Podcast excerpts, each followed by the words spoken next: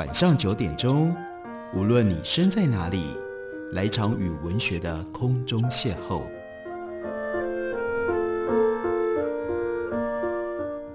杨照谈书，邀您一同遨游文学世界，认识古今中外的经典之作。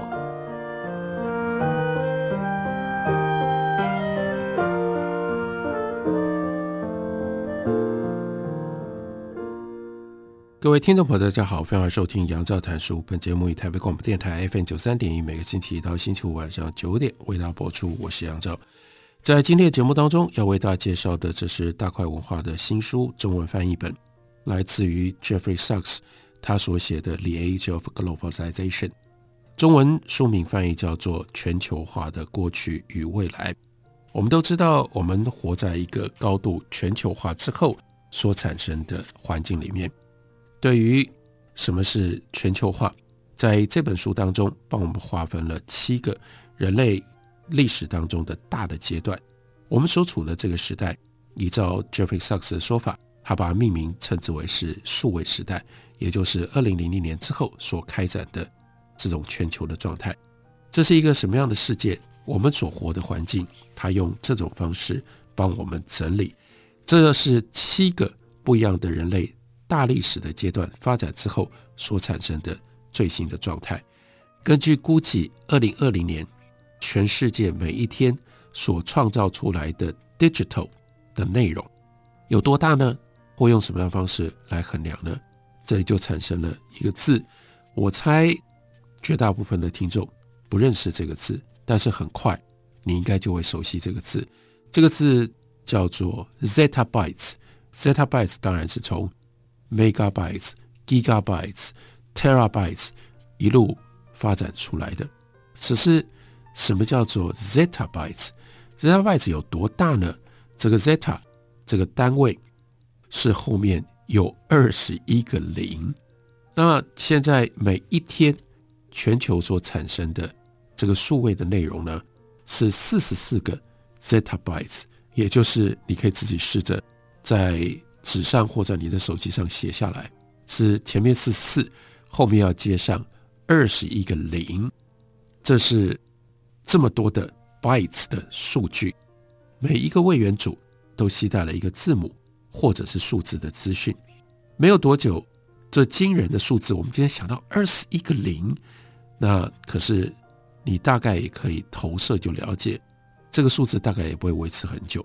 甚至可能你还没有学到 zettabytes，熟悉 zettabytes 这个字，另外一个更大的数词可能就要取而代之。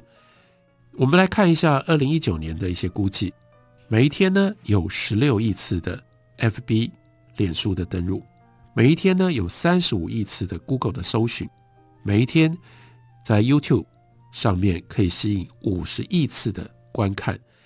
目前到了二零一九年。有四十四亿的网络使用者，其中在中国的有八亿两千九百万人，在印度有五亿六千万人，在美国呢有两亿九千三百万人。每天透过 SWIFT，这是银行系统，国际银行系统进行跨境结算的金额多少呢？五兆美金。在二十一世纪，世界来到了普及运算的境界。而随着网络的覆盖度、性能，以及接下来马上要展开的五 G 这样的一个数位的环境，连结性还在更加提高。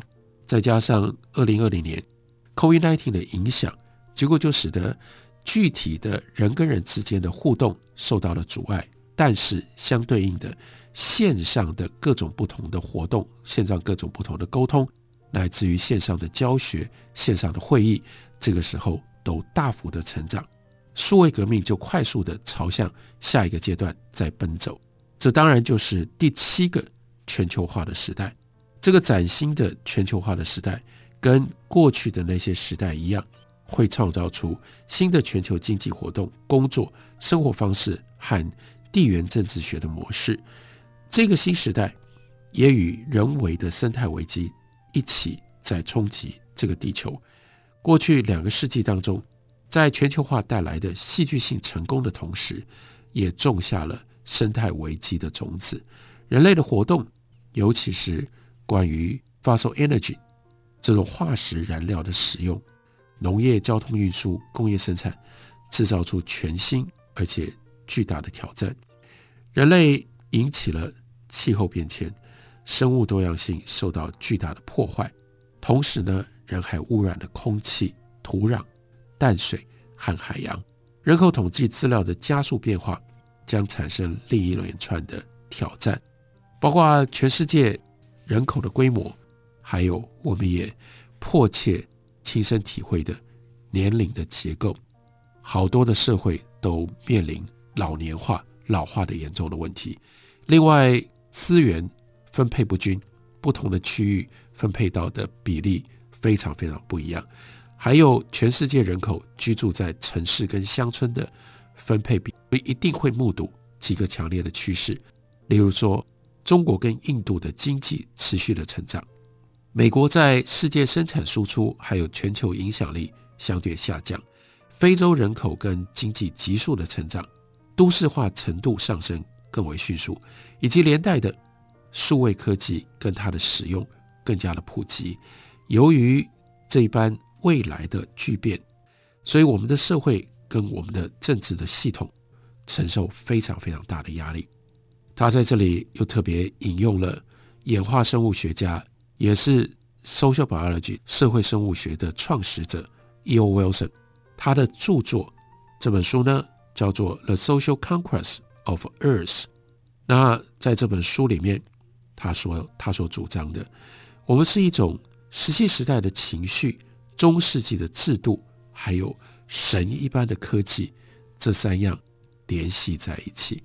这就是为什么，如果我们想要真切的、深刻的能够理解跟掌握现在的这样的一种现实，我们不得不诉诸于对于全球化。这样的一个潮流的一种历史的理解，这个作者 Jeffrey Sachs 他所写的这本书，就是要提供给我们这样的一个大历史视角底下的全球化。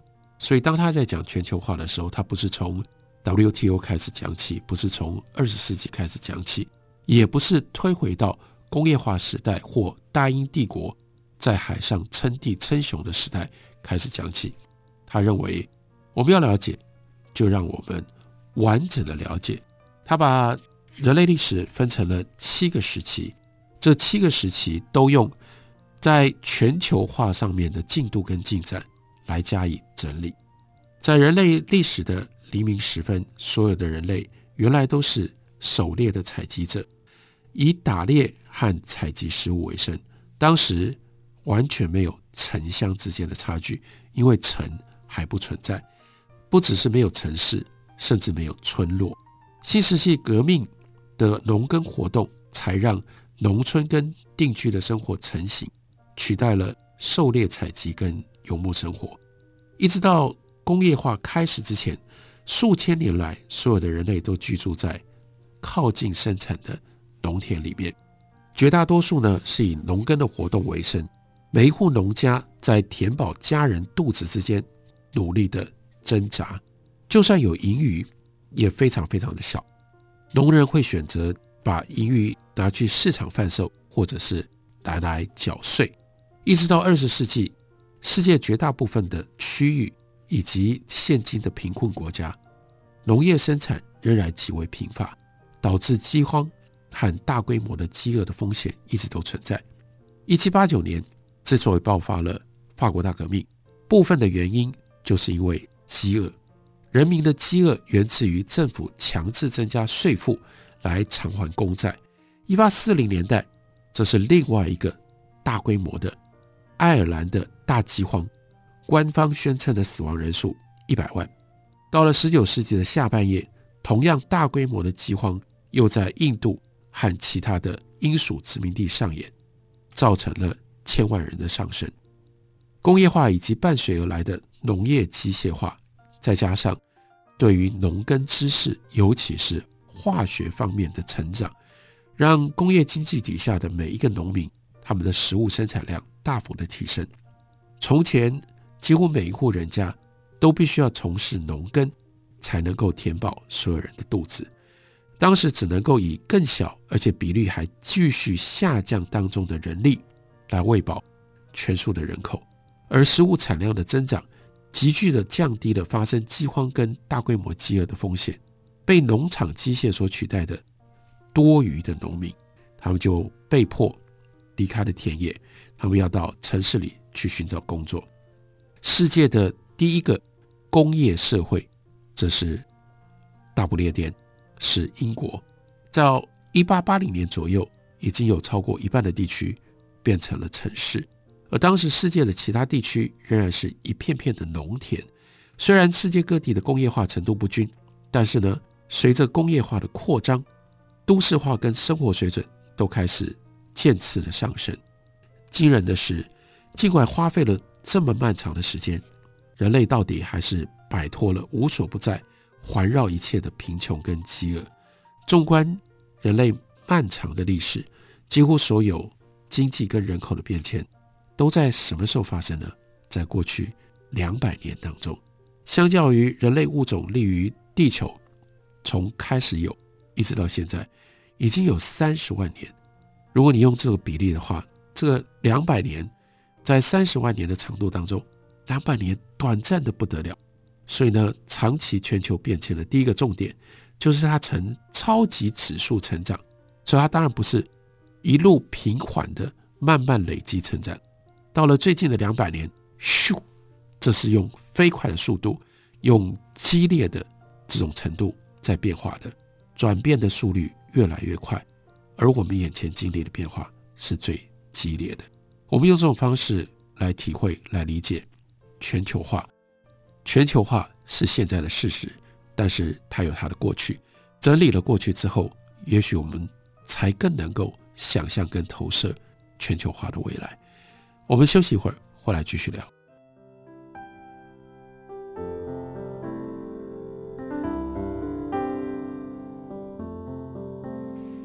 见台北的声音，拥有颗热情的心。有爱与梦想的电台，台北广播 FM 九三点一。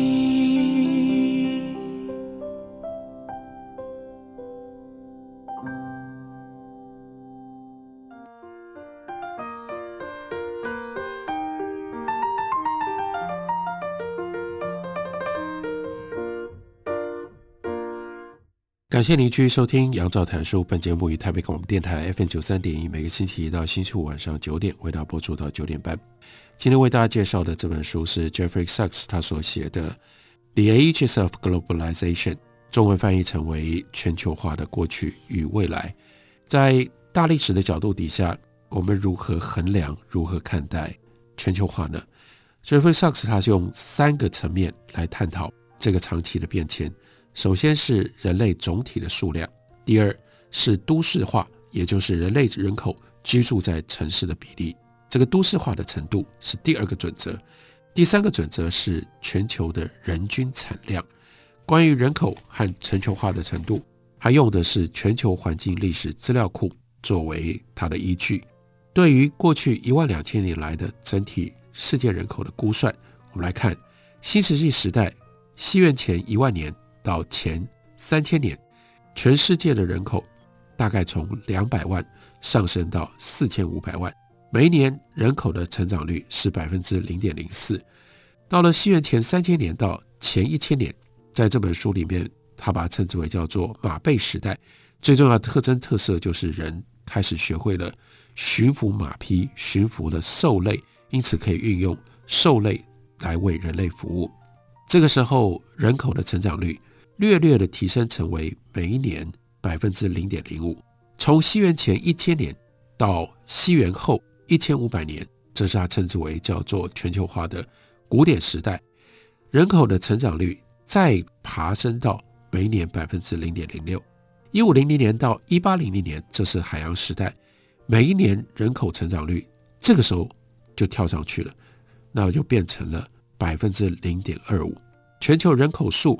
估计从原来一五零零年的时候是四亿六千一百万人，到一八零零年就已经增长到九亿九千万人。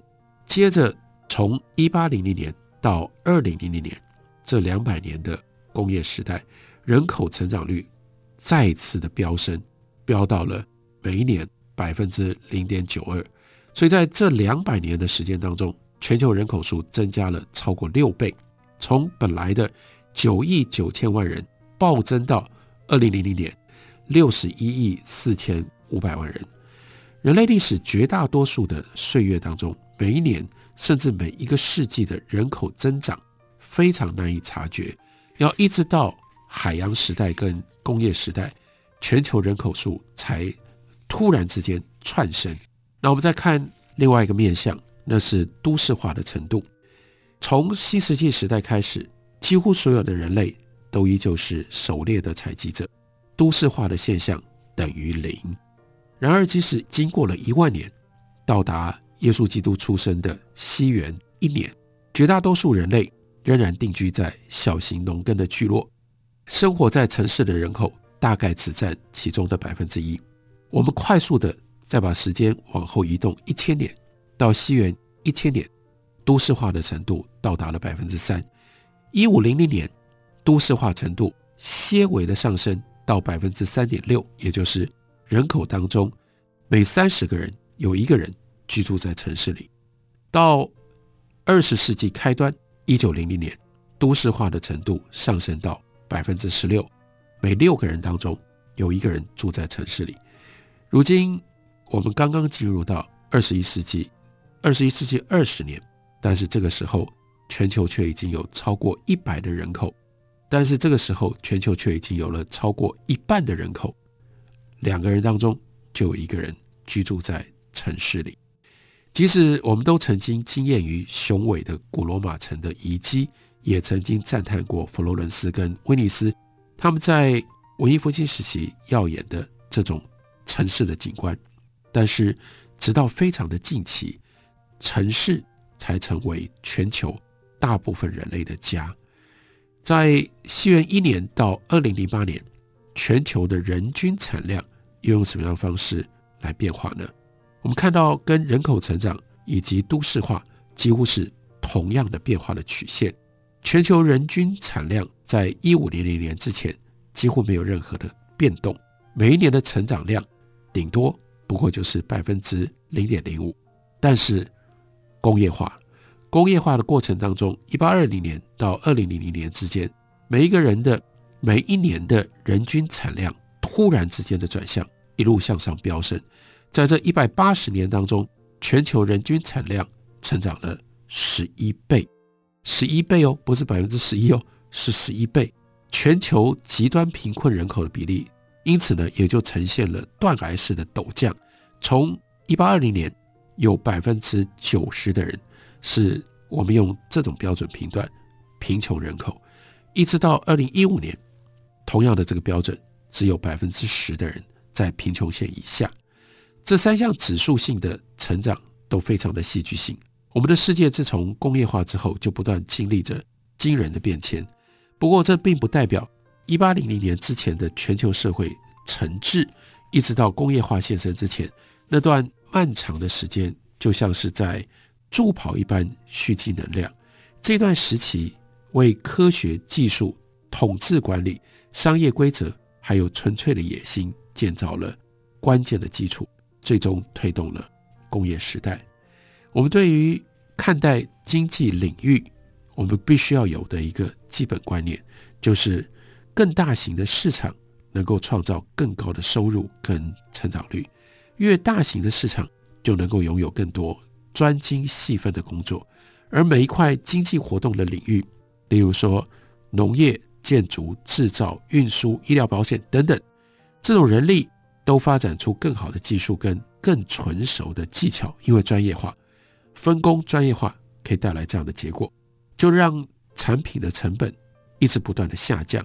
所以能够触及更大量的消费者，大型市场也代表有更多刺激，能够发展新产品，产生更多的发明。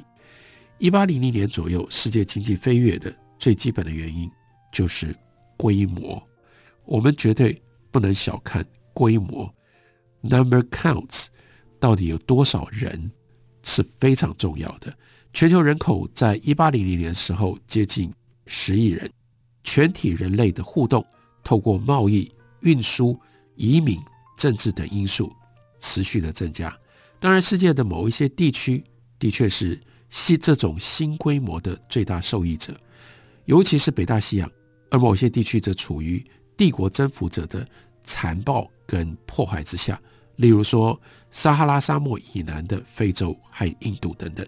尽管如此，一万年前的人类规模当然完全比不上到了一八零零年，一万年前散布在全球的人口全部加起来也不过就是两百万人。因此，我们可以将全球化的历史视为一系列一直不断的改变规模的这样的一个过程。在旧石器时代，现代人 Homo sapien 迁移到世界各地，扩大了人类定居的规模。然而，大多数的人一生只会生活在四十个人、五十个人这种小型的群体里。到了新石器时代第二个时期，全球人口上升了二十二倍，从西元前一万年大概两百万人，西元前三千年有四千五百万人，人们开始住在容纳。几百个人，从原来四十个、五十个人这样的一个小群体，相对应的比较大的群体，这是几百个人的村落里，进入到第三个阶段，马背时代，人口从四千五百万再成长成为一亿一千五百万，尤其是欧亚大陆这个大量的人口，在东西向的交流也就变得越来越频繁。这个时候，人类不再只是居住在散落的村庄里。首度建构出了国家，国家是一个更高层级、规模更大的一种组织。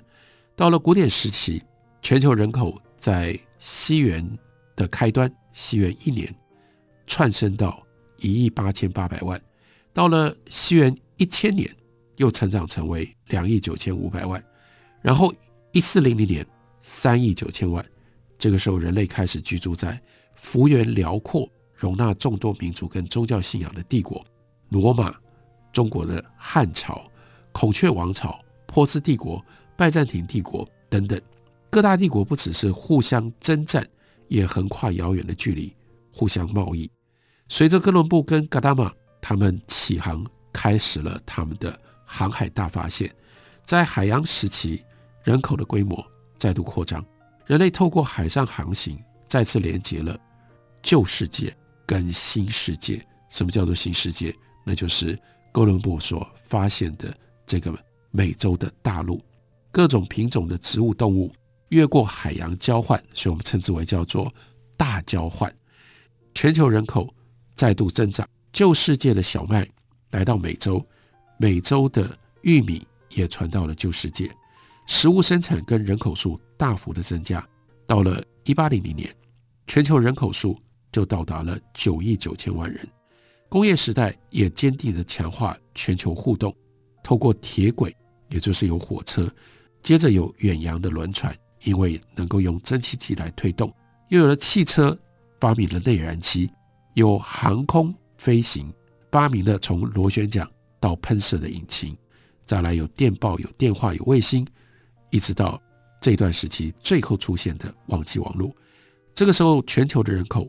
也再次的往上增长。